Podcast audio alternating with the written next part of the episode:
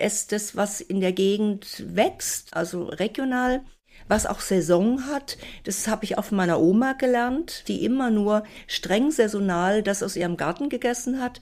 Und ansonsten gab es einfach weniger. Dieses immer muss alles da sein, das war ja damals gar nicht so. Da habe ich dann so diesen Punkt gefunden, wo ich dachte, ja, ein bisschen weniger essen ist durchaus sinnvoll.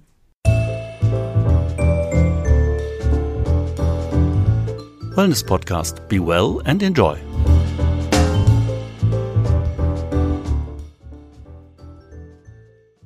Hallo und herzlich willkommen zum Wellness Podcast. Ich bin Wibke Metzger und freue mich, dass du eingeschaltet hast. Wir sprechen heute über das Basenfasten. Und wenn es um das Basenfasten geht, dann kommt man um Sabine Wacker nicht herum. Sie hat 1997 Basenfasten, die Wacker-Methode ins Leben gerufen und sie ist die Expertin zu dem Thema. Sabine hat über 20 Bücher rund um die basische Ernährung veröffentlicht, Sie bildet Basenfastenberater aus und seit 2014 hat sie zusammen mit ihrem Sohn Matteo Wacker ein Unternehmen, das Wellnesshotels schult, die Basenfastenkuren anbieten möchten. Inzwischen gibt es außerdem einen Online-Shop mit eigenen Produkten zur basischen Ernährung. Ja, ein ganzes Basenfasten rundum Angebot. Sabine Wacker, erst einmal ganz herzlichen Dank, dass ich hier sein darf heute. Hallo Wittke, gerne. Sehr schön. Ja, du hast ja echt Beachtliches geschaffen, wenn ich das mal so in ganz kurz jetzt zusammengefasst habe. Kannst du vielleicht mal zum Einstieg so ein bisschen was über dich erzählen, über deinen Werdegang, auch welchen Hintergrund du hast und wie du da so zum Basenfasten gekommen bist? Ja, das kann ich gerne erzählen. Also meine Geschichte hat ja sehr früh begonnen, mich mit gesunder Ernährung zu beschäftigen. Das heißt, ich habe schon, also ich komme eigentlich aus einer Hoteldynastie, kann man sagen. Wir hatten bis ins 18. Jahrhundert zurück Hotels und in Hotels, gerade wo ich groß geworden bin, also in der Nachkriegszeit, ich bin 56er Jahrgang, das heißt, es war die Zeit, in der man sich gefreut hat, mit Fertigprodukten leben zu können, mit den Erleichterungen für die moderne Hausfrau. Und das war noch ein bisschen anders damals. ja, das war wirklich noch ein bisschen anders. Und in dieser Zeit, also so diese Wirtschaftswunderzeit, kann man ja sagen, ne, da bin ich groß geworden und war aber schon immer ein Kind der Natur. Das heißt, das Hotel mit all diesen modernen Errungenschaften der Lebensmittelindustrie, die damals alles andere als gesund war, das ist ja auch heute noch nicht wirklich ist. Diese Welt hat mich nicht so interessiert. Ich bin gerne in dem Riesengarten gewesen. Mein Vater hatte unglaublich viele Obstbäume angepflanzt und überhaupt viel Obst und ich habe halt immer Kirschen und Himbeeren und Stachelbeeren und Äpfel und alles gegessen. Also das war meine Welt. Und dadurch, dass mein Vater auch sehr krank war, schon sehr früh und äh, eine strenge Diät halten musste, dadurch war es so, dass ich natürlich schon früh diesen Fokus hatte, über Ernährung kann man das Leben verlängern. Denn er hat tatsächlich damit 14 Jahre gelebt und die Ärzte haben gesagt, er ist ein medizinisches Wunder. Kein Mensch würde mit der Krankheit normalerweise so lange leben. Und es ist natürlich, hat sich mir als Kind und als Jugendlicher eingeprägt. Und dann habe ich natürlich nicht im Hotel bleiben wollen, da fand ich alles ungesund, sondern jetzt bin ich wieder in Hotels, ne, da kommen wir ja noch drauf. genau. sondern ich wollte tatsächlich etwas mit Gesundheit machen, mit gesunder Ernährung. Hab dann Apothekenberuf gelernt, Apothekenhelfer, pharmazeutisch-technische Assistentin. Hab dann war ein bisschen gefrustet, weil man da nur Medizin verkauft, also Medikamente. Und ich wollte immer so Tees selber machen und, und äh, Naturheilkunde. Dann habe ich. man sich so diesen klassischen Apotheker ja, noch genau, genau, so Tees Die habe ich auch gemacht, Pillen drin und so. Gesunde Hustensäfte machen, aber alles nur mit Zucker, ne? Also fand ich nicht so toll. Und dann habe ich Medizin studiert, habe das Abi nachgemacht, Medizin studiert. Da war ich dann auch relativ schnell gefrustet, sage ich mal, weil ich dachte, hm, da geht's ja auch wieder nur um Verordnungen. Und man guckt sich nicht den ganzen Menschen an. Mir ging es ja immer darum, den Menschen in seiner Ganzheit auch zu sehen. Und der ist halt mehr als Pillen schlucken, gesund oder krank, sondern da geht es ja um das ganze Lebenskonzept. Ja, dann habe ich Naturheilkunde gelernt in allen Variationen überall und viel gemacht und mich wirklich schon ab dem 15. Lebensjahr eigentlich mit Ernährung beschäftigt. Dann hab dann also was es halt alles gab, äh, Brucker, ähm, Brecht, also aus dem Reformhaus, dann, äh, dann eben die Makrobiotik, die chinesische Medizin, die traditionelle, die indische Medizin, das Ayurveda, lange bevor das so modern war wie heute. Heute hat ja jedes Hotel eine Ayurveda-Massage im Angebot. Damals war das völlig unbekannt. Ne? In den 80er Jahren kannte das keiner.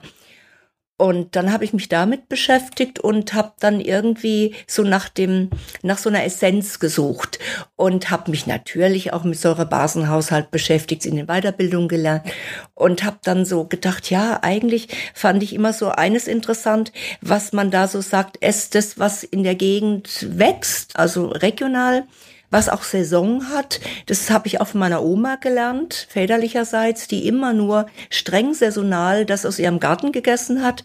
Und ansonsten gab es einfach weniger. Dieses immer muss alles da sein, das war ja damals gar nicht so. Also auch nicht in den 60er Jahren.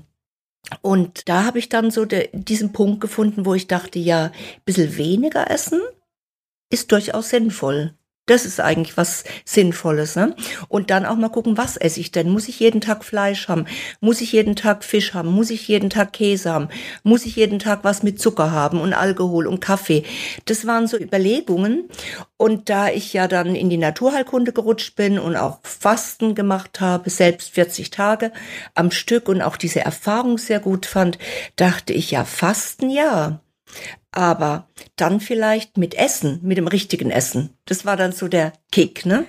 Okay, also das heißt, du warst ja im Prinzip dann immer oder sehr lange auf der Suche nach einer Methode, die gut zu dir passt. Du hast jetzt auch ganz viele Stichworte genannt, was du alles kennengelernt hast, wo du dich informiert hast und hast aber dann letztendlich entschlossen, was eigenes zu machen. Du hast das Basenfasten nach der Wacker-Methode gegründet. Warum? Wie ist es dazu gekommen? Ja gut, also dass Ernährung wichtig ist, das war mir früh klar. Ich habe natürlich das Fasten kennengelernt in meinen Studentenzeiten in Heidelberg. Da haben viele verschiedene Fasten, also Heilfasten gemacht. Wir haben rein experimentell 40 Tage gefastet. Wir wollten wissen, wie ist das, wenn ich gar nichts esse? Diese ganzen Hochgefühle, die da beschrieben werden, die ja wirklich sich einstellen. Du willst ja irgendwann gar nichts mehr essen, ne? nach 40 Tagen gar keine Lust mehr. Das ist ja auch beängstigend, ne? weil man denkt, man will ja mal wieder essen. Ja, Wahnsinn. Und, ja, das, also das wollte wollte ich. Ich brauchte diese Erfahrung auch für mich. Und dann habe ich natürlich früher, als ich dann in die Naturheilkunde bin, habe ich Heilfastenkurse geleitet, weil mich eine Kollegin gebeten hat, es zu machen. Und da war dann so meine Erfahrung, auch wieder ein gewisser Frust, gell, was ich vorher schon erzählt habe. Also es ist immer wieder so ein Frust, weil man denkt, nee, so kann es nicht gehen. Ich saß da, Volkshochschulkurse, und da haben die Leute gesagt, ja, wie machen Sie denn das mit der Ernährung? Wie bleiben Sie eigentlich so schlank? Ja, wie soll man sich denn nach dem Fasten ernähren? Und die haben alle immer so geträumt, also wir sind ja hier pfalznahe, Pfälzer Saumagen und so weiter, ja. Und das habe ich noch nie gegessen.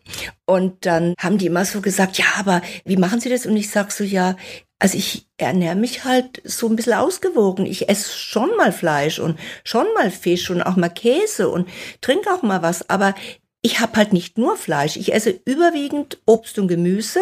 Ich habe eben dieses, wie der Ragnar Berg, der Begründer der basischen Ernährung, ja damals gesagt hat, ess vier bis fünfmal so viel Obst und Gemüse und Kartoffeln, als du Fisch, Fleisch, Käse oder Getreide zu dir nimmst. Das ist ja seine sogenannte 80-20-Regel, ne? 80 Prozent basisch. Darauf habe ich das dann aufgebaut. Und du hattest so im Prinzip diese, ich sag mal, klassische Erfahrung, die ja viele Menschen leben, dass man am liebsten irgendwie das ganze Jahr maximal ungesund lebt genau. und das dann in zwei Wochen oder so mal einmal kurz ausgleicht genau. und dann wieder gut. Und das muss es dann richten für den Rest des Jahres. Ne? Und als ich das dann gesagt habe, sagte so eine recht korpulente Dame zu mir, also Sie haben doch überhaupt nichts vom Leben auf diese Art und Weise. Ich sag doch. Ich esse gerne Salat, ich esse gerne Gemüse, ich esse gerne Obst, ja. Also für mich ist die Lebensqualität nicht von einem Saumagen abhängig, ne? Also eher im Gegenteil. Also es würde mir, ich würde leiden darunter, ja. Und das haben die nicht so richtig verstanden. Und mich hat's ein bisschen geärgert, weil ich dachte, das kann doch nicht sein, dass man so verkrustet ist im Kopf, dass man da wirklich sagt, nur Ungesundes bringt Lebensqualität. Das war der Tenor. Das war der Tenor immer noch in den 90er Jahren. Und das fand ich schade, ja, und dachte, da muss ich was ändern. Und es gibt ja so einen Lieblingsspruch von mir, von so einem Spätdadaisten, dem Francis Picabia, den nicht so viele kennen. der sagte, unser Kopf ist rund, damit das Denken die Richtung wechseln kann. Dann habe ich gedacht, aller hopp, gehen wir mal ran und ändern da was dran, ne? Und da habe ich dann überlegt, okay, Fasten richtet's nicht, weil die Fragestellung nach dem Fasten ist die gleiche, wie wenn ich normal esse. Ich mache den Kühlschrank zu, esse eine Woche oder zwei nichts, danach öffne ich ihn und stehe vor dem gleichen Dilemma wieder vor. Und das wollte ich ändern, genau diesen Punkt. Und dachte, gut, wenn man schon eine Woche fastet oder zwei, dann würde ich doch sagen, dann beschäftige ich mich genau in der Zeit mit dem Essen und esse das, was gesund ist. Das war die Geburtsstunde des Basenfastens. Im Prinzip dann auch so, dass ich in diesen zwei Wochen was lerne, was ich dann mitnehme für die Zeit genau, danach. Genau, das war eigentlich der Punkt. Und natürlich war mir zu dem Zeitpunkt schon klar, Obst und Gemüse sind die Dinge, die zu wenig auf dem Teller sind und das andere ist zu viel. Und ich dachte, Mensch, dann lässt du jetzt einfach mal für ein oder zwei Wochen alle diese Sachen weg, die so ungesund sind, die man übrigens damals schon wusste. Man hat gewusst, Herzinfarkt und Herz-Kreislauf-Erkrankungen, Bluthochdruck, hohe Blutfettwerte, das wusste man ja alles schon, dass das damit zusammenhängt. Dann dachte ich, dann lässt man das mal eine Woche weg, salzt ein bisschen weniger und all diese Dinge und schon hat man eine Entlastungswoche. Und das ist es ja, das Basenfasten. So da würde ich jetzt gerne genau direkt nochmal nachhaken. Was ist es denn jetzt genau, dieses Basenfasten? Mal so ganz kurz zusammengefasst. Kann man das in ein, zwei Sätzen sagen? Ja, das kann man. Also Basenfasten ist das Fasten mit Obst und Gemüse. Ich kann auch sagen, es ist das Fasten mit Biss, weil ich ja essen darf. Es ist das freiwillige Weglassen von Säurebildnern für einen bestimmten Zeitraum, ein oder zwei Wochen. Analog dazu ist ein Heilfasten der freiwillige Verzicht auf jede feste Nahrung für eine bestimmte Zeit.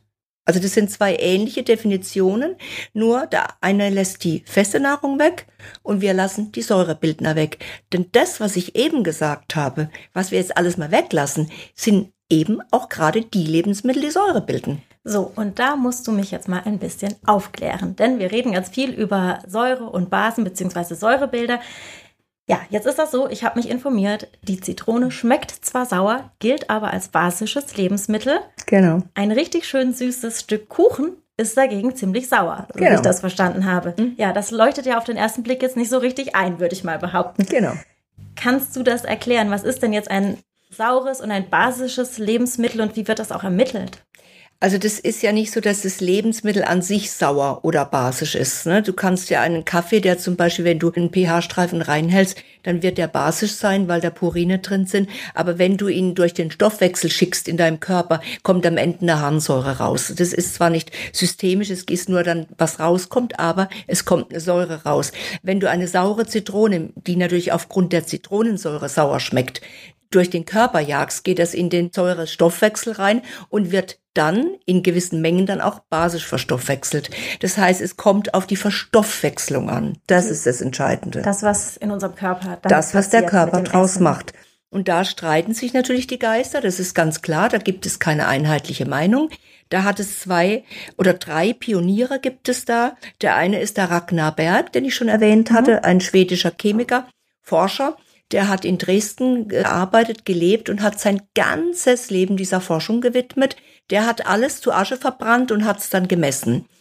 Und dadurch sind Tabellen entstanden, das erste Tabellenwerk. Also der hat jetzt zum Beispiel einen Apfel verbrannt und dann die Asche von dem Apfel. Die Asche hat er gemessen, genau. Okay. Und hat natürlich auch immer geguckt, wie ist dann der Urin, Urin gemessen und so. Wobei wir wissen ja heute, das ist alles nicht so, wie man das denkt, dass man pinkelt und ist sauer und dann ist man sauer oder basisch und ist basisch. Das ist Hausgarten-Küchenbewusstsein, sag ich mal. Also man muss schon genauer hingucken. Ne?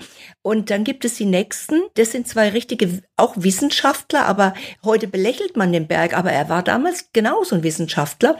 Und heute hat man die beiden Wissenschaftler, der Professor Manz und der Professor Rehmer. Die haben zusammen an der Uni in Dortmund, an dem Forschungsinstitut für Kinderernährung, auch diese berühmte Donald-Studie ins Leben gerufen, die da für die lang, es ist eine Langzeitstudie, schon seit 1995, glaube ich, gibt es die. Und in dieser Studie wird ermittelt, wie die Auswirkung von Ernährung bei Kindern und Heranwachsenden ist. Und da hat man dann eben, weil der Professor Manns eigentlich ein Nierenfacharzt war und der sich eben mit diesen Säuren eben schon auch beschäftigt hat, weil die Niere ist ein ganz wichtiges Organ für Säureausscheidung, die haben dann eben so eine Formel entwickelt. und haben dann gesagt, okay, wir müssen uns angucken, was passiert im Stoffwechsel, wenn ich was esse. Also das, was ich eben schon sagte. Mhm. Und haben gesagt, wir gucken uns an, wie ist die zu erwartende Säurelast der Niere, wenn ich einen Apfel esse, wenn ich ein Brötchen esse, wenn ich ein Schnitzel esse. Wie ist die dann? Und das haben die dann die PRAL-Formel genannt, was sie dann ermittelt haben. Also die haben das in eine Formel eingebaut, die Inhaltsstoffe der Lebensmittel. Und PRAL heißt Potential Renal Acid Load, also die zu erwartende Säurelast der Niere. Damit haben sie nicht den gesamten Menschen betrachtet. Und das ist der Kritikpunkt, den ich habe. Mhm. Sie haben nur die Last auf die Niere betrachtet, was natürlich uns schon sehr viel weiterbringt und auch nicht sinnlos ist. Aber es ist nicht das Ganze, es ist ein Teil des Ganzen. Da gibt's noch den Magen, da gibt's die Mundschleimhaut, da gibt's die Leber, da gibt es Organe, die leiden auch. Wenn wir Alkohol trinken, ist der Prahlwert so, als wäre der gut. Aber wir wissen, dass wir sauer werden, wenn wir Säufer werden, ja? Und wenn wir äh, Kaffee trinken, wäre der Prahlwert positiv. So steht es überall geschrieben im Internet. Aber wenn wir 20 Tassen Kaffee kriegen, kriegen wir Sodbrennen. Und es ist halt, Wissenschaft arbeitet ganz witzig, ja. Man findet was, macht diese Formel und sagt, juhu, wir haben eine neue Formel, super, wir können das und das bestimmen. Und wenn ich dann die, ich kennen ja beide ganz gut. Der eine lebt ja leider nicht mehr. Wenn ich dann als angerufen habe, gesagt habe, was ist denn das für eine Formel? Da fehlt doch was. Ja, liebe Kollegin, wir haben jetzt die Formel entwickelt, weitermachen wir nicht, machen doch gerne Sie weiter. Ne? Also so funktioniert Wissenschaft. Man hat was entwickelt und dann bleibt man da erstmal stehen oder gibt es den nächsten zum Weiterentwickeln. Also man kann nicht sagen, das ist jetzt das Gelbe vom Ei. Und das heißt, es ist da heute auch noch jede Menge Forschungspotenzial oh, ja, da. Jede Menge. Deswegen, also ich bin ja ein sehr kritischer Mensch. Ich bin ja jetzt nicht so, dass ich sage, ja, alles, was sauer ist, ist schlecht und alles, was basisch ist, ist gut. Es sind ja durchaus auch Säurebildner, die ich als gute bezeichne. Ne? Kann man ja auch auf meinem Blog lesen. Aber ich finde halt, es kommt alles auf die Mengenverhältnisse an. Also es ist ja nicht schlimm, wenn ich einen Schnitzel esse. Es ist nicht schlimm, wenn ich mal eine Cola trinke, wenn ich meine, ich müsste das. Oder wenn ich zwei Kaffee trinke. Aber ich muss halt so eine eine gewisse Portionierung für mich finden, die meinen Körper in Balance hält.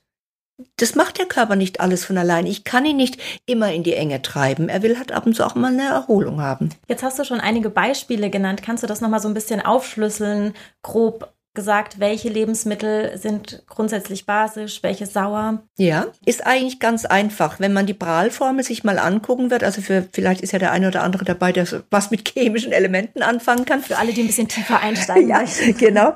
Also im Grunde wird Eiweiß und die Eiweißendprodukte, also Phosphate, Chlorid und Sulfat, wird gegengerechnet gegen bestimmte Mineralstoffe. Kennen wir alle Kalium, Magnesium, Calcium, Natrium. Das wird gegengerechnet in einer Formel über Äquivalentwerte. Und wenn dann Plus oder Minus rauskommt, ist es sauer oder basisch. Man kann also, wenn man jetzt sagt, oh Gott, bleibt mir bloß fort mit Chemie, kann man sagen, gut, je mehr Eiweiß ein Lebensmittel enthält, umso größer ist die Wahrscheinlichkeit, dass es sauer reagiert im Körper, wegen auch der Endprodukte, die sauer sind. Und je mehr Mineralstoffe ein Lebensmittel enthält, umso wahrscheinlicher ist es, dass es basisch wirkt.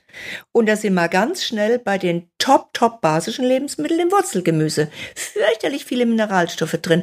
Bei Obst ist es ein bisschen weniger. Und beim Fleisch Eiweiß ohne Ende. Bei Milchprodukten Eiweiß ohne Ende. Überhaupt bei tierischen Produkten haben wir zwangsläufig Eiweiß. Und deswegen fällt tierisch raus bei Basenfasten. Komplett. Basenfasten ist vegan. Pflanzliche Eiweiße, ist das dann auch problematisch? Die können tatsächlich problematisch sein, weshalb wir auch die Getreide, die ja zum Teil 13, 16 Prozent Eiweiß enthalten, das wissen die wenigsten. Ein Schnitzel hat 21 Prozent, das ist also die, die Welten sind da sehr eng beieinander. Und Kichererbse zum Beispiel, ich glaube, die hat 19 Prozent Eiweiß.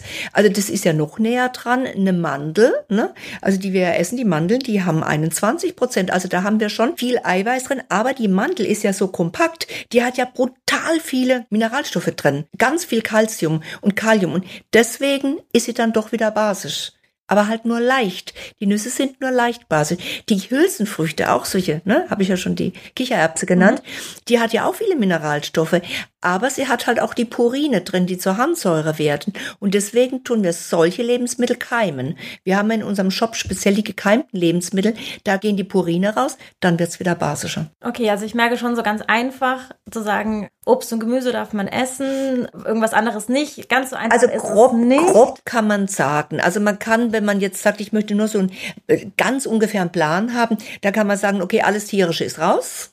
Dann ist man beim Pflanzlichen. Und beim Pflanzlichen sind wir bei Getreide und Hülsenfrüchte raus, wenn wir es nicht keimen. Wenn wir es keimen, können wir es in bestimmten Mengen zu uns nehmen. Okay, also das ganze Weißmehl, was ich jetzt zum Beispiel vorher in meinem Kuchen drin hatte oder so, das ist auch alles Das raus. ist raus, weil das kann ja nicht gekeimt sein, wenn es Weißmehl ist, genau. Was ich jetzt auch spannend finde, ist, dass es beim Basenfasten ja nicht nur darum geht, was ich esse, sondern auch wann ich es esse und wie ich es esse. Genau. Und da bin ich bei meiner Vorabrecherche auf die zehn Wackerregeln gestoßen. Sehr gut Kannst- recherchiert. Ja, danke schön. Kannst du kurz erklären, was es damit auf sich hat? Ja, also wie ich das gegründet habe, 1997, da habe ich mir natürlich in meinem jugendlichen Leichtsinn gedacht, naja, das ist ja ganz einfach. Die Leute essen Obst und Gemüse, morgens gibt's Müsli, mittags Salat, abends ein Gemüsegericht oder eine Suppe und gut ist. Ich dachte mir ja, es kann ja jeder sowas kochen, aber dem war nicht so, ne? Da hat der eine nicht gewusst, wie es geht. Der andere äh, hat den ganzen Tag nur Obst gegessen. Also es gab Leute, die haben drei oder vier Bananen gegessen am Tag. Denen war es dann gar nicht gut. Ne? Das viele, viele Zucker und, und nichts, was wirklich satt macht. Und da habe ich dann gedacht, wow, man kann ganz schön viele Fehler machen. Oder manche haben abends so eine Portion Salat gegessen, was natürlich abends Rohkost immer nicht so leicht verdaulich ist. Dann habe ich festgestellt, Pilze sind am Abends nicht so leicht verdaulich. Oder auch die Paprika. Deswegen habe ich dann immer mehr Regeln eingebaut in meine Skripte. Ich habe ja zunächst kein Buch gehabt, ich habe Kurse angeboten für Leute, habe immer mehr eingebaut, habe gesagt, so Rohkost nur bis 14 Uhr, weil es am besten verdaulich ist. Bitte nicht so viel Obst, nur 20 Prozent, weil so viel Fruchtzucker drin ist. Und so kamen so diese kleinen Extras rein. Oder kauen, ne? was es ja mit der Meierkuh auch gemeinsam hat. Ja, wenn ich das nicht kaue, nützt mir das gesündeste Gemüse nichts, weil dann geht's ja unverrichteter Dinge wieder raus. Deswegen kam immer noch was dazu und so sind die Regeln entstanden. Ich sag immer für ein erfolgreiches Basenfasten, weil ich mich dann von Anfang an wohler fühle. Okay, also es ist schon auch sehr viel, ich würde jetzt mal behaupten, gesunder Menschenverstand, aber du hast einfach gemerkt, Ja. es gibt Menschen, denen muss man alles sagen. Da hast du was sehr Wahres gesagt. Also ich bin ja davon ausgegangen, dass man sowas auch weiß und dass ich natürlich jetzt nicht nachts um elf noch wird eine Riesenportion Salat essen, ohne sie gut zu kauen. Aber ich habe dann kennengelernt, wie Menschen ticken. Die sagen sich, jetzt war ich den ganzen Tag im Büro, habe nur gechunkt, ne? Und habe da ständig hier meine Schublade aufgemacht, Gummibärchen oder sonst was. Jetzt muss mein Gewissen beruhigt werden und deswegen gibt's am Abend die extra Riesenportion Salat. Und dann sagen die Leute, ich kann gar nicht schlafen, ich krieg solche Blähungen. Also ich vertrage keinen Salat. Was ja so nicht stimmt. Ich habe auch Patienten gehabt in meiner Praxis, die haben gesagt, Obst vertrage ich nicht. Dann habe ich gesagt, sind Sie sicher? Ja. Und dann, wann essen Sie denn Obst? Immer abends beim Fernsehen, nach dem Abendessen. Sag ich so, das machen Sie jetzt mal bitte morgens. Essen Sie doch morgens ein, ein Apfel. Das ist doch kein Unterschied. Ich sag doch, die Tageszeit spielt eine Rolle. Ja? Weil wir haben ja auch nach der chinesischen Uhr verschiedene Organe, die besonders aktiv sind zu bestimmten Zeiten. Die kam einige Wochen später wieder und sagte, wissen Sie was? Ich vertrage den Apfel, wenn ich ihn morgens esse. Sehen Sie? Und das ist diese, also das ist ja eine Erfahrung, die ich mache. Wenn ich so eine Kur mache und wird an die Hand genommen und ich erfahre, so soll ich's machen, so soll ich's machen, dann merke ich, wow, das habe ich bislang immer falsch gemacht. Ich hätte das schon gleich mal richtig machen können. Und das ist also, wir wir lernen ja nicht, indem ich jetzt dir das alles erzähle, bist du ja kein Profi im Basenfasten. Aber wenn du eine Erfahrung machst und sagst, stimmt, wenn ich früher Abend esse, geht's mir besser. Tatsächlich. Das ist das, was wir brauchen. Diese Erfahrung, die uns dann den Wunsch entstehen lässt, das wieder zu erleben. Jetzt hattest du ja vorher am Anfang schon gesagt, dass dir so diese Ganzheitlichkeit, den ganzen Menschen zu sehen, dass dir das sehr wichtig ist. Und beim Basenfasten kommt es ja noch auf mehr an als auf das Essen. Was sind denn so weitere Basics, die wichtig sind? Also ich nenne das gerne das Rahmenprogramm. Das heißt, also das Basenfasten ist natürlich gar das Essen von Obst und Gemüse und das richtige Trinken. Gell? Wir trinken natürlich verdünnte Tees und so. Aber dazu kommt dann Bewegung. Wir alle wissen, Ernährung ohne Bewegung funktioniert nicht und Bewegung ohne Ernährung funktioniert auch nicht. Da haben wir schon x Tests gesehen in tausend Sendungen im Fernsehen. Ich habe selbst auch schon solche Sachen mitgemacht bei verschiedenen Radiosendern. Also das wissen wir. Bewegung gehört dazu. Es gehört aber auch dazu, dass wir ein Entspannungsprogramm haben. Also wir nennen das immer so ausgelutscht Work-Life-Balance. Aber es ist tatsächlich so, wir haben halt aktive Zeiten und inaktive Zeiten. Und die meisten kürzen ihre inaktiven Zeiten und lassen nur die aktiven Zeiten stehen, wenn es eng wird im Leben. Und es gibt ja immer mal solche Situationen. Und da finde ich halt, ist es gerade das Basenfasten eine Möglichkeit, da mal so eine Innenschau zu halten und zu sagen, habe ich genügend Schlaf? Das sagen ja viele, ja, ich brauche nur sechs Stunden. Stimmt aber nicht. Es ist eigentlich belegt, dass man acht Stunden bräuchte. Und wir wissen, dass der Schlaf, das ist die Regenerationsphase schlechthin. Also in der Nacht werden übrigens die ganzen Stoffwechselarbeiten gemacht, weshalb wir dann auch die Säuren morgens ausscheiden können. Wenn wir nicht schlafen, passiert das nicht. Also wir brauchen unseren Schlaf, wir brauchen unsere Entspannung, wir brauchen unsere Bewegung und wir brauchen das richtige Essen und Trinken. Der Darm sollte funktionieren. Da kommen wir da gleich nochmal drauf. Und es ist halt auch dieses, wie ich das alles mache. Also, dass ich zum Beispiel das ein bisschen unterstütze dabei, dass ich im Basenbad zur Entspannung mache, um die Haut in ihrer Ausscheidung anzuregen, dass ich einen Leberwickel mache, um die Leber in ihrer Ausscheidung anzuregen. Und für so ein Rahmenprogramm, das ist der Grund, weshalb ich ein Hotelkonzept entwickelt habe. Das schafft der Mensch in der Regel nicht im Alltag zu Hause. Okay, das wäre nämlich jetzt auch meine nächste Frage gewesen man kann es ja durchaus zu Hause in Eigenregie machen, Basenfasten. Du hast ja auch, wie ich eingangs gesagt habe, viele Bücher geschrieben. Man kann sich da einlesen, man findet da ausführliche Anleitungen. Okay, und Jetzt hast du es ja schon gesagt, aus Grund dieses Rahmenprogramms bist du dann eben auf die Idee gekommen, das ins Hotel zu bringen. Genau. Kannst du das nochmal ein bisschen ausführen? Also was das ganze Konzept ist, die Idee dahinter, wie das mhm. dann auch abläuft? Genau. Also es ist ja so, wenn ich jetzt nur das Essen mache, geht es zu Hause wunderbar. Ich kann natürlich auch mit einer Freundin äh, joggen gehen im Wald oder so. Die Erfahrung zeigt, dass es meistens nicht funktioniert. Ne? Da kommt dann doch der Nachbar und man muss den Hund hüten oder es ist irgendwas anderes oder ein Kind wird krank oder der Mann macht jetzt gerade nicht mit oder kommt früher von der Geschäftsreise zurück oder irgendwas. Also es gibt ja immer irgendwelche Gründe, weshalb man sich dann gerade als Frau, wir haben ja doch so 75 Prozent Frauenanteil immer noch. Es wird besser, aber immer noch. Und gerade als Frau äh, ordnet man sich gern der Familie unter. Das tun auch heute die Frauen noch. Das hat sich nicht wirklich geändert verändert, wie ich immer wieder sehe. Und da ist es natürlich schwierig, das zu machen. Wenn ich jetzt aber in ein Hotel gehe, also ich gehe ja in einen Wellnessurlaub zum Beispiel, sag ich mache Wellnessurlaub eine Woche oder vier Tage und in diesen vier Tagen lasse ich die Seele baumeln. Ja, ich mache Abstand von meinem Stress zu Hause, so ein kleines Reset, was Stress angeht, aber ich esse völlig ungesundes Zeug, stopfe mir fünf Kuchen rein oder so, weil ich denke, das tut mir gut. Wenn ich das jetzt noch mit der Ernährung kombiniere und basisch esse, im Hotel meine Leberwickel krieg, im Hotel meine Basenbäder krieg, im Hotel eine Massage bekomme zur Entspannung. Da gibt es ein Programm, sagen wir mal, irgendwelche Aquagym oder ich mache Nordic Walking oder ich mache einen Skikurs mit oder ich leihe mir ein E-Bike oder ein normales Fahrrad. Also gibt ja viele Möglichkeiten oder Wandertouren, ja. Das heißt, ich habe dann die Möglichkeit, meinen Alltag komplett an der Rezeption abzugeben, so nenne ich das gerne. Ich gehe gern auch mal immer so eine Woche im Jahr, gebe meinen Alltag an der Rezeption ab mit meinem Autoschlüssel und dann bin ich weg. Handy wird ausgeschaltet, ganz wichtiger Aspekt ist ein großer Punkt immer. Ausgeschalten, weggelegt, da kann man einmal drüber gucken. Die Welt dreht sich weiter, auch wenn man mal einen Tag nicht dran ist.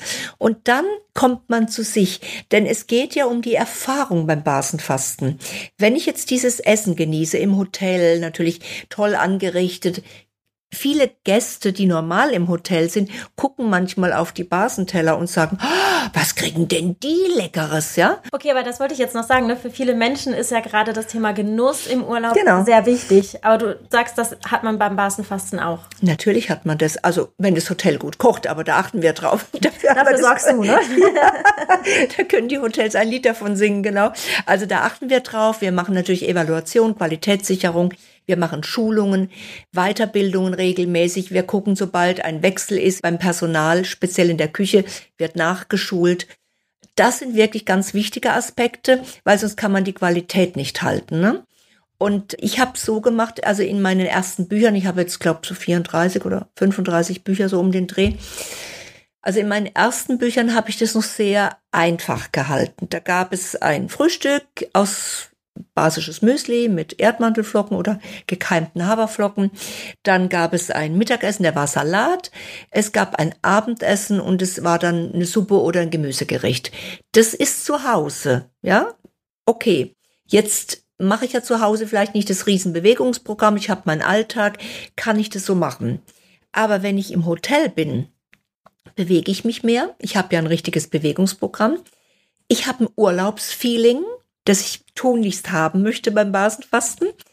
Deswegen kriege ich zwei Gänge mittags, einen kleinen Salat, kleinen Gemüsegericht. Dann kriege ich abends zwei Gänge, kleine klare Brühe mit Gemüseeinlage und dann nochmal ein Gemüsegericht. Nach den Regeln, was darf wann sein, saisonal, sofern es möglich ist, auch regional. Es geht nicht immer überall, weil es auch immer darauf ankommt, wo das Hotel ist. Ja, und wenn ich das so mache, dann habe ich natürlich einen Genuss, weil dann kriege ich super gekocht. Da haben wir also von den Hotels ganz unterschiedliche. Wir haben welche, die machen eher so Hausmannskost basisch und solche, die machen High-End im Sternebereich, ja. Also da gibt es alles, ne? Mit viel Shishi-Shasha, sage ich immer, oder sehr einfach. Der Witz ist. Wenn man sich durch die Bilder klickt, da gibt's ja schon Sachen, die sehen richtig toll ja, aus. Also, ja, ja, absolut. Da läuft einem das Wasser im Mund zusammen, muss man so sagen. Ja, ich freue mich auch immer, wenn ich in meine Hotels komme, muss ich sagen. Da freue ich mich immer sehr. Also ich hätte jetzt einige Reisen gehabt, die ich jetzt gerade verschieben musste aus aktuellem Anlass.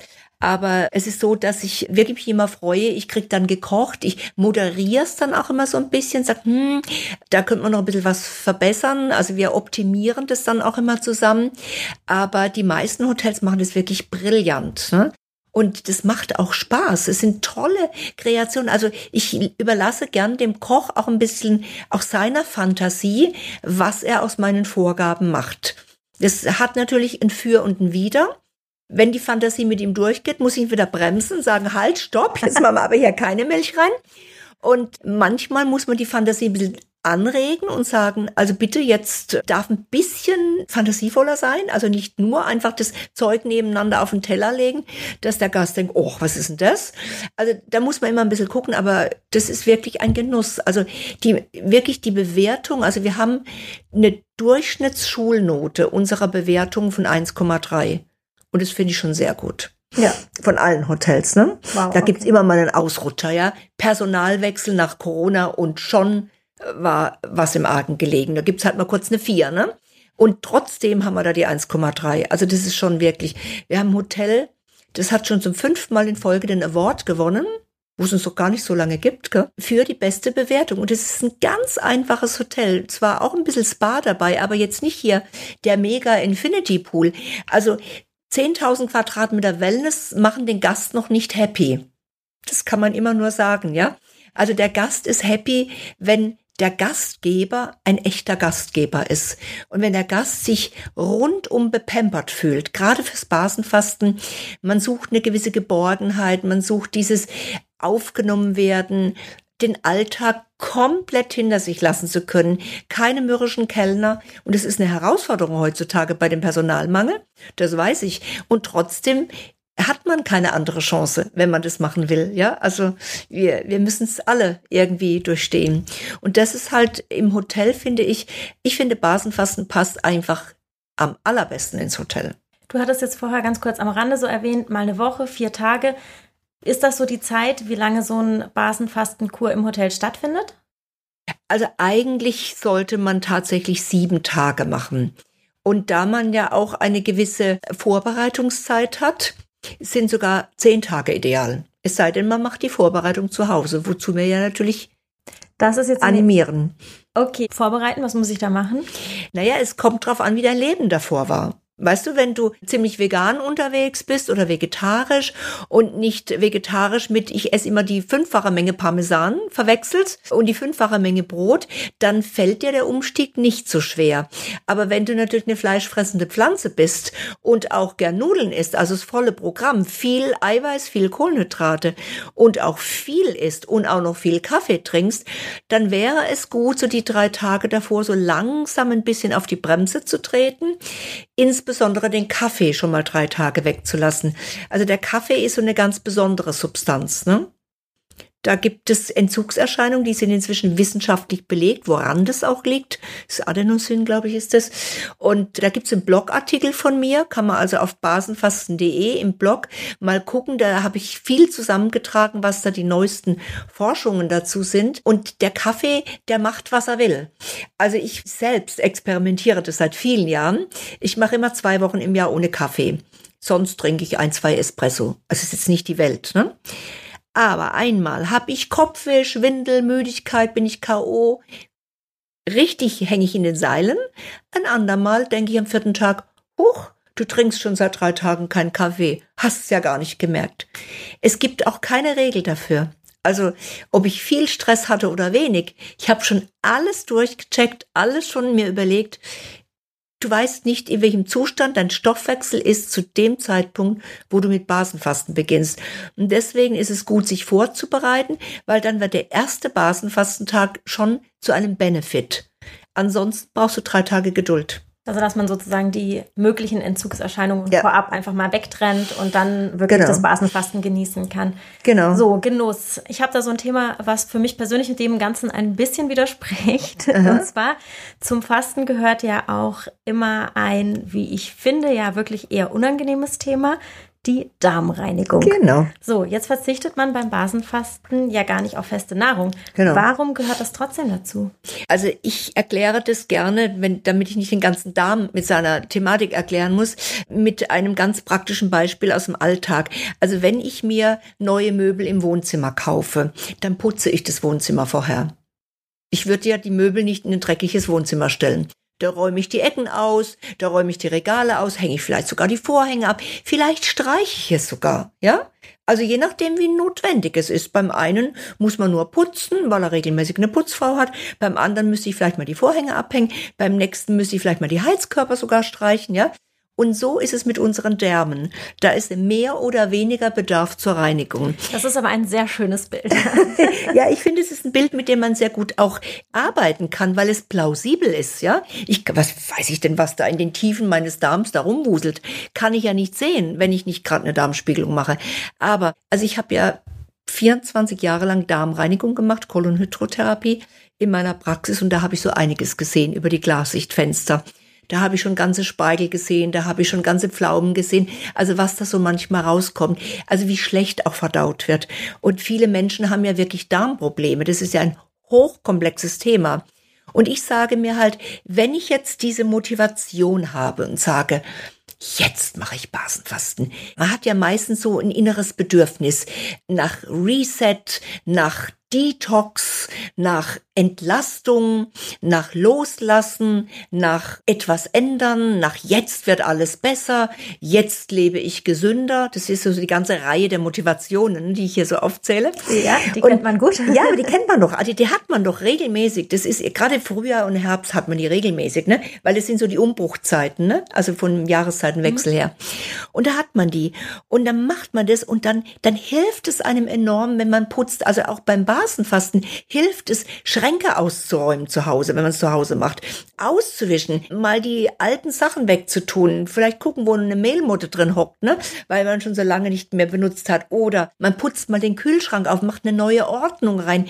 Also, also das ist ja das Motivationsthema, was ich in meinen sieben Basics auch habe. Die Motivation, nicht nur die, der, das Hüftgold, ne? Das ist natürlich klar, wenn man sagt, ich möchte abnehmen, aber auch andere Dinge sind da ein Thema. Da möchte ich gleich noch mal ein bisschen genauer drauf eingehen. Vorab eine kurze Frage wir hatten ja jetzt gesagt, so dieses, ja, ich muss mal entrümpeln, ballastlos genau. werden, das mhm. kennen sehr viele Menschen. Mhm. Gibt es dennoch welche, die kein Basenfasten machen sollten, irgendwelche Kontraindikationen? Ja, vielleicht nochmal zum Darm kurz. Also wenn man den Darm reinigt, dann hat man so eine Grundreinigung und dann kann man auch das gute Obst und Gemüse wieder besser verdauen, weil sonst würde das vielleicht gar nicht so gut verdaut werden. Das war so das letzte noch dabei, ne? Gut, und wer nicht, wolltest du wissen? Genau. Also es hört sich erstmal gut an. Ich würde jetzt auch sagen, Obst mhm. und Gemüse tut jedem gut. Gibt es dennoch Menschen, die vielleicht keine Basenfastenkur machen sollten? Also Obst und Gemüse tut wirklich jedem gut. Ne? Selbst wenn er Fructoseintoleranz hat, kann er mit gewissen Abstrichen das meiste essen. Auch das habe ich auf dem Blog äh, bereits geschrieben. Und kleiner Hinweis für die Zuhörerinnen, wir verlinken den Blog in den Show Notes. Dann findet ihr direkt okay. den Link. Ja, da kann man viel nachlesen, also was jetzt dann in die Tiefe ging. Natürlich, es gibt Menschen, die sollten es partout nicht machen, und zwar aus völlig natürlichen Gründen.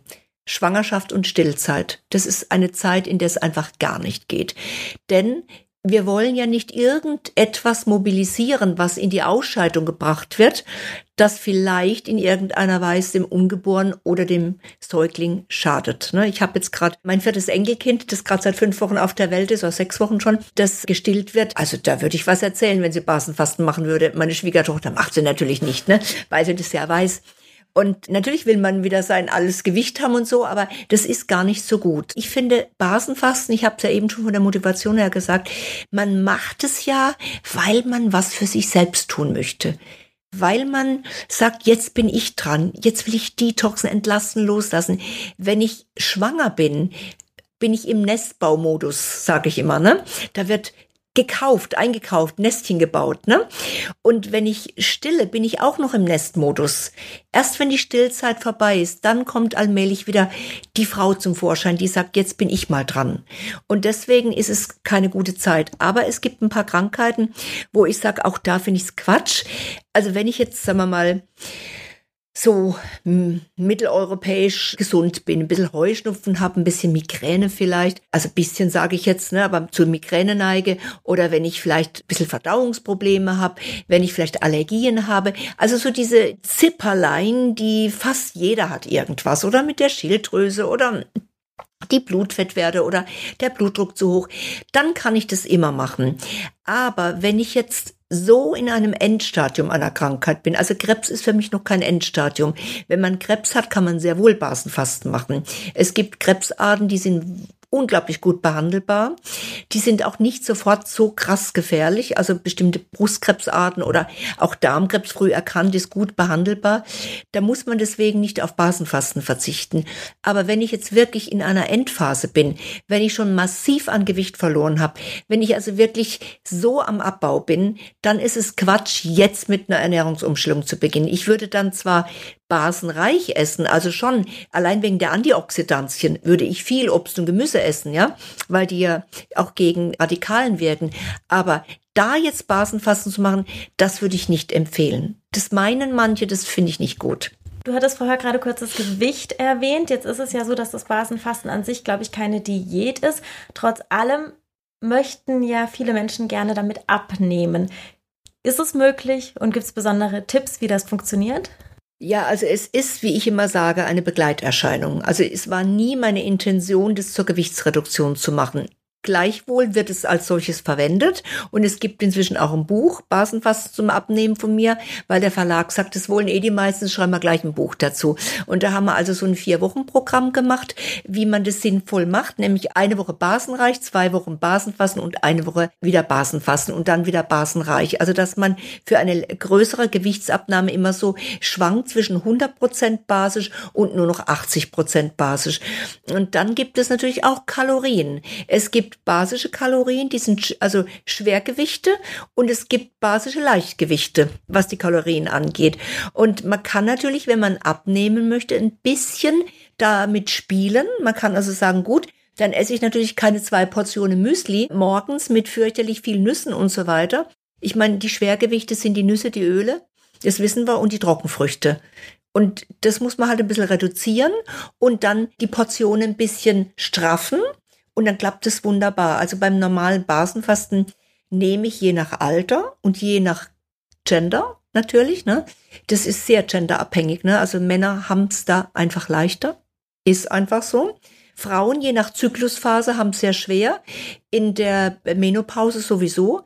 Und je nachdem sind es ein bis vier Kilo in der Woche, die ich abnehme. Und wie wir wissen, es ist nicht nur Wasser, kann ich jetzt bestätigen. Einmal hatten wir auf RTL einen Test mit unserem rundum sorglos Paket. Da waren wir von drei Kuren die Kur, die am meisten Fett abgebaut haben in einer Woche. Und wir haben eine Klinik bei unseren Häusern dabei, also nicht nur Hotels, auch eine Klinik. Und die haben jetzt so eine Analysenwaage, wo sie Fett- und Muskelmasse testen. Beim Heilfasten ist in einer Woche fast kein Fettverlust. Beim Basenfasten, bei allen Probanden, die sie jetzt hatten, Fettverlust. Da kriege ich jetzt demnächst die Auswertungsdaten. Wird es irgendwann einen Blog dazu geben? Okay, das ist spannend. Ich denke, egal welche Methode, den Jojo-Effekt möchte ja niemand. So ist es. Und ich denke, dann geht es ja dann nach der Kur darum, eben sich weiterhin gesund zu ernähren. So wie ich das verstehe, bist du ja eh grundsätzlich dafür, dass man dann eben eine basenüberschüssige Ernährung zu sich nimmt. Das ist richtig, ja? Genau. Wie würde das denn konkret dann im Alltag aussehen oder wie setze ich das um? Da habe ich jetzt keine feste Regel gemacht, denn ich mache so, bei uns im Hotel gibt es ja dieses Büchlein, meine Basenfastenkur. Und in diesem Buch ist so ein 14-Tage-Tagebuch drin und da ist auch Platz drin, also neben Rezepte und Tipps und so. Das ist wie so ein Journal, was es immer neu aufgelegt wird, jedes Jahr für die Wiederholer. Die meisten machen es ja ein bis zweimal im Jahr in den Hotels. Das ist ja das Schöne, ne? Weil das, das ist so ein Urlaub, den man immer wieder bucht, ne? Und in diesem Booklet ist dann auch so eine Reflexionsseite drin, wo man schreibt, das hat mir in dieser Woche besonders gut getan. Ich sag sagte ja schon, es geht um dieses Reflektieren, dieses nach innen wenden und dieses gucken, was tut mir gut, was tut mir nicht gut. Und diese Woche kann man schon sagen, was war besonders toll. Zum Beispiel, wow, dieses basische Müsli mit dem gekeimten Backermüsli zum Beispiel, das mache ich jetzt in Zukunft Montag bis Freitag. Da habe ich schon mal was ganz Gesundes dabei. Und sowas schreibt man sich auf. Der andere sagt vielleicht, oh, abends vor 18 Uhr essen, das ist die Lösung für mich. Dadurch schlafe ich besser. Dadurch habe ich nachts eine längere Essenspause bis morgens abends. Auch das wissen wir ja, dass es sinnvoll ist. Und der nächste sagt, oh, das ist super, dass ich jetzt mittags immer Salat esse und nicht abends und den nehme ich mir immer mit ins Geschäft, kann ich vorbereiten. Also jeder wird da einen eigenen Zugang finden. Und ich wünsche mir, also ich gehe gerne auf die Eigenverantwortung, dass jeder diesen Zugang findet, weil nur das, was ihn überzeugt, wird er nachträglich umsetzen. Wenn ich jetzt sage, machen Sie das, machen Sie das, machen Sie das, dann sagt er sich, yo, yo, ne? Und dann ist es wieder vergessen. Ja, weil ich kann doch nur das machen, was ich auch will. Also jede Änderung, die ich wirklich in meinem Leben machen möchte, die muss mich bis in die letzte Zelle überzeugen. Und das geht in diesem Fall über den Genuss und über das das hat mir gut getan. Ich denke auch, ne, wenn ich das rauspicken kann, das, was mir gut tut, was mir vielleicht auch leicht fällt, ne, wenn ich sage, ich kann gut auf mein normales Frühstück, was ich bislang hatte, verzichten. Zum Beispiel. ist es natürlich auch einfacher umsetzbar und genau. einfacher dran zu bleiben. Aber es gibt auch Menschen, die sagen, süß geht nicht an mich, ich werde in Zukunft wieder Wurstbrot morgens essen. Dafür esse ich abends nur eine Suppe. Also das, da kann ja jeder machen, wie er will. Es sollte halt dieser Anteil vier bis fünfmal so viel Basisches, was ich schon erwähnte, mhm. das wäre natürlich ideal, wobei das ja in der Regel immer wieder so ein bisschen konterkariert wird durch Festlichkeiten, durch Geburtstage, Hochzeiten, Feiertage und so weiter. Aber das macht ja nichts. Dann lege ich halt mal einen ganzen basischen Tag ein zwischendurch. Wir haben ja Unmengen Rezepte, wie du schon erwähnt hast. Da kann man sich was rausziehen, was nach dem eigenen Gusto ist. Ne? Der eine ist das, der andere ist jenes und dann passt es. Okay, man muss es also nicht päpstlicher als der Papst sehen, sondern Überhaupt einfach nicht, so, nee. wie das für einen funktioniert. Das ist ein Weg. Das ist einfach ein Weg ins bewusstere Essen auch, ne? Und ins bewusstere Leben. So, wenn ich jetzt auch ein bisschen, ich sag mal, schummeln möchte, in Anführungszeichen, da habe ich gelesen, es gibt bei den basischen Lebensmitteln auch Unterschiede. Manche sind besser als andere. Wenn ich jetzt sage, oh, ich habe drei Tage gesündigt, sage ich jetzt mal, gibt es dann irgendwelche Lebensmittel, die ich am besten jetzt ganz viel esse? Also ich bin ja nicht so der Freund von diesem Herauspicken der einzelnen Lebensmittel. Aber wenn ich jetzt sage, etwas, was mir besonders gut tut, also meine Lieblingslebensmittel, sind tatsächlich die Wurzelgemüse, die ich vorher schon erwähnt hatte. Das hat den Grund, Wurzeln sind ja Speicherorgane einer Pflanze, während Blüten und Blätter und Beeren, das ist ja Beeren vor allem sehr süß immer, das ist weniger an, an diesen wertvollen Mineralstoffen drin. Und wenn ich mal so einen richtigen Baseninput geben möchte, dann ist so eine Sellerie, Karottensuppe, sowas oder Fenchel auch. Also diese, diese wirklich reichhaltigen Gemüsesorten. Fenchel ist jetzt kein Wurzelgemüse, aber ist trotzdem sehr reichhaltig. Oder auch Kürbis, ja. Die hat auch sehr viel Mineralstoffe. Während sowas wie, wenn ich jetzt sage, ach, jetzt esse ich, weil ich geschummelt habe, einen Salat und dann hole ich mir da so einen vorgeschnittenen Eisbergsalat in irgendeinem Supermarkt, der so viele Keime hat, mehr Keime als Mineralstoffe, ne? Wie wir ja wissen inzwischen. Also das muss man ja auch mal realistisch sehen, ne? wenn sie schon so die braunen Ränder haben. Das ist ja geht gar nicht eigentlich sowas. Das wäre nicht so gut, ne? Also dann morgens schönes Obst, so ein gekeimtes Müsli, da habe ich dann Zink und alles drin, was ich so brauche und dann schöne Wurzelgemüse, Carpaccio oder eine Suppe oder Püree. Kartoffeln sind immer gut. Wenn ich nur sag, ich esse abends einfach ein paar Kartoffeln, super Baseninput. Darf ich das würzen? Ja, wir dürfen würzen, aber wir würzen nicht so, wie man das kennt. Also Salz und Pfeffer, ja. Wir gehen weit darüber hinaus. Ich habe ja so eine eigene Würzpyramide vor kurzem entwickelt, die findet man auch im Blog. Da geht's um, wie viel Salz ist gesund, ist das eine und das andere heißt richtig würzen beim Basenfasten. Also wir würzen auf der Basis, also die Pyramide zeigt die Basis, da würzen wir mit Keimlingen und mit frischen Kräutern, ja. Das heißt, Kräuter enthalten irre viel Mineralstoffe. Mineralstoffe sind die Geschmacksgeber, ja? Also Kochsalz ist ja auch nichts anderes als Natriumchlorid. Und da kann ich auch ein Kaliumsalz nehmen aus einem Kräutlein oder ein Magnesiumsalz oder Eisen, wenn es drin ist. Schmeckt ja, das ist das Thymian und Rosmarin, ist ja so eisenhaltig. Das heißt, wenn ich diese Würze als erstes einsetze und dann nehme ich Pfefferkörner oder Pimentkörner oder Korianderkörner, die sind ja auch sehr, sehr geschmacksintensiv. Zum Teil auch durch die sekundären Pflanzenstoffe, die wiederum auch so gesund sind, weil sie ja eben die Antioxidanz haben oder für die Gefäße gut sind. Dann habe ich also richtigen Gesundheitsinput über das Würzen und dann kommen so die Kräutersalze, da haben wir zum Beispiel das Wackerkräutersalz auch, wir haben ja auch ein eigenes jetzt oder mediterrane Gewürzmischungen und ganz oben auf der Spitze, wenn noch ein Tüpfelchen fehlt, kommt dieses doofe Kochsalz. Das wir alle viel zu viel zu uns nehmen. Hast du vielleicht noch so einen Gewürzgeheimtipp? Irgendwas, was viele von uns vielleicht auch gar nicht kennen, aber was man unbedingt mal ausprobieren sollte? Naja, das kennt eigentlich jeder. Ingwer ist super toll, ne? Also das weiß man auch, ne? Also wir haben ja den Ingwer-Shot oder wir verwenden viel Ingwer in den Sachen, regt ja den Kreislauf auf, hilft beim Basenfasten super gut in den ersten Tagen, weil wenn ich so dieses Kaffee-Down habe, kann ich mit Ingwer das ein bisschen pushen. Also das ist so, wenn ich keinen Kaffee kriege, trinke ich einen Ingwer-Shot. Das hilft ganz gut. Was ich persönlich ein tolles Gewürz finde, das kennt man inzwischen auch gut, ist Kapuzinerkresse. Kennst du die? Mhm, ja. Ne? Also die, erstens mal kann man sie jetzt gerade überall, es sind ja die Eisheiligen vorbei, jetzt kann man sie überall aussehen. Die sind diese dicken Körner auch gut mit Kindern zu machen. Die wachsen in 0, nix, haben leuchtende Blüten, haben diese Senföle drin, diese scharfen, die ja wirklich ganz, ganz stark auch gegen bestimmte Krebsarten schützen. Also nicht nur im Brokkoli, da kennt man es auch, da ist es sehr erforscht, aber die Kapuzinerkresse ist auch massiv erforscht. Ich habe da einige Studien drüber gelesen, weil ich habe ja ein Buch über die Keimlinge geschrieben, habe dann da die ganzen Studien dadurch gemacht. Und also die Kapuzinerkresse mit ihren Senfölen ist wirklich ein super Lebensmittel. Die Blättchen geschnitten im Salat, die Blüten drauf dekorativ, kann man einfach so in den Mund stecken. Also ist für mich ein Mega-Gewürz.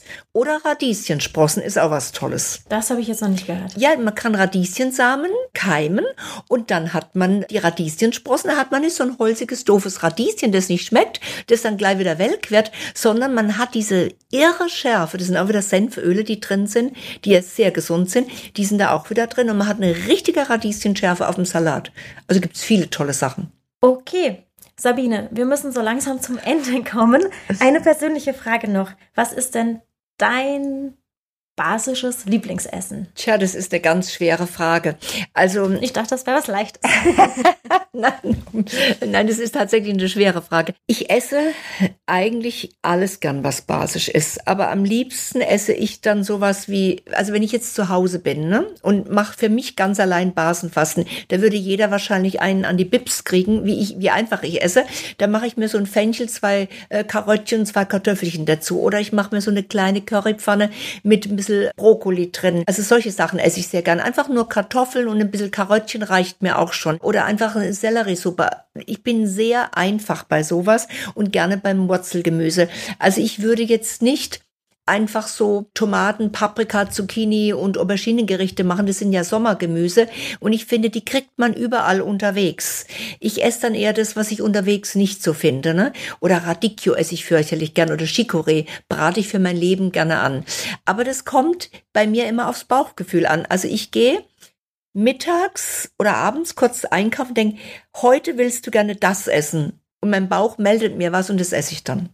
Das war nochmal ein schönes Stichwort. Ne? Das hast du auch schon mal gesagt. Bauchgefühl ist einfach sehr wichtig. Genau. Wir sollten ein bisschen mehr auf unseren Bauch hören. Genau. Ich könnte mir vorstellen, dass es doch die ein oder andere Zuhörerin gibt, den Zuhörer, die jetzt einfach richtig Lust bekommen haben, das Basenfasten mal auszuprobieren. Sofort, am besten, jetzt zu Hause.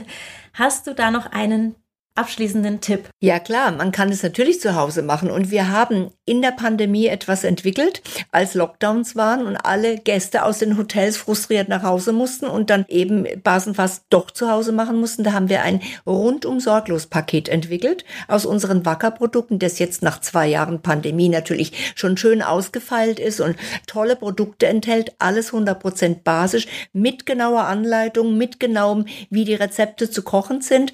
Und wenn man das jetzt jetzt bestellt, ist es übermorgen da. Also im Moment geht es ganz schnell bei uns. Wir haben einen Online-Job, wo der jetzt sehr gut aufgestellt ist gerade. Und das ist etwas, was ich empfehlen würde zum Ausprobieren. Und das Schöne ist auch, gerade die Gäste, die jetzt in die Hotels gehen, kaufen das auch oft danach, weil sie sagen, dann habe ich für zu Hause so ein bisschen einen Basenvorrat, damit ich nicht gleich wieder voll in die Säure reinkomme. Oder man macht es mal und sagt, das nächste Mal gehe ich dann ins Hotel, dann kann ich auch noch die Massage dazu haben, weil die ist im rundum sorglos Paket leider nicht drin. Das wollte ich jetzt gerade fragen. Man bestellt sich dann äh, die ganzen toll, Lebensmittel, ja. hat das ja. da super einfach. Genau. Ansonsten ansonsten sollte man sich vielleicht dann noch einen Tag Urlaub dazu gönnen oder? Ja, gut, wenn es halt geht. Also ich meine, ich finde immer, jede Base zählt. Wenn ich sage, okay, jetzt habe ich mir das Paket bestellt, wollte morgen anfangen und jupp, muss ich eine Vertretung in der Firma machen, obwohl ich eigentlich Urlaub gehabt hätte, weil eine Kollegin krank ist. Es gibt ja tausend Gründe, weshalb ich meine Pläne vielleicht nicht machen kann. Und dann würde ich sagen, okay, dann fange ich doch mal mit dem Frühstück an. Dann taste ich mich mal so basisch rein und mache das ein oder andere rein und irgendwann wiederhole ich es dann nochmal. Ne? Okay, also, also, lieber jetzt direkt ein bisschen anfangen als lieber ein bisschen als gar nicht. Genau. Augenblick. Ich fand genau. das gerade sehr schön. Jede Base zählt. Ja. Das ist doch ein super Schlusswort. Ja. Sabine Wacker, ganz, ganz herzlichen Dank für dieses ausführliche Gern. Gespräch und allen Zuhörern vielen Dank fürs Zuhören und bis zum nächsten Mal. Das war die heutige Folge des Wellness Podcast. Vielen Dank fürs Zuhören und bis zum nächsten Mal. Wenn Ihnen die Folge besonders gut gefallen hat, freuen wir uns über eine Bewertung oder abonnieren Sie ihn noch einfachheitshalber und haben ihn immer dabei.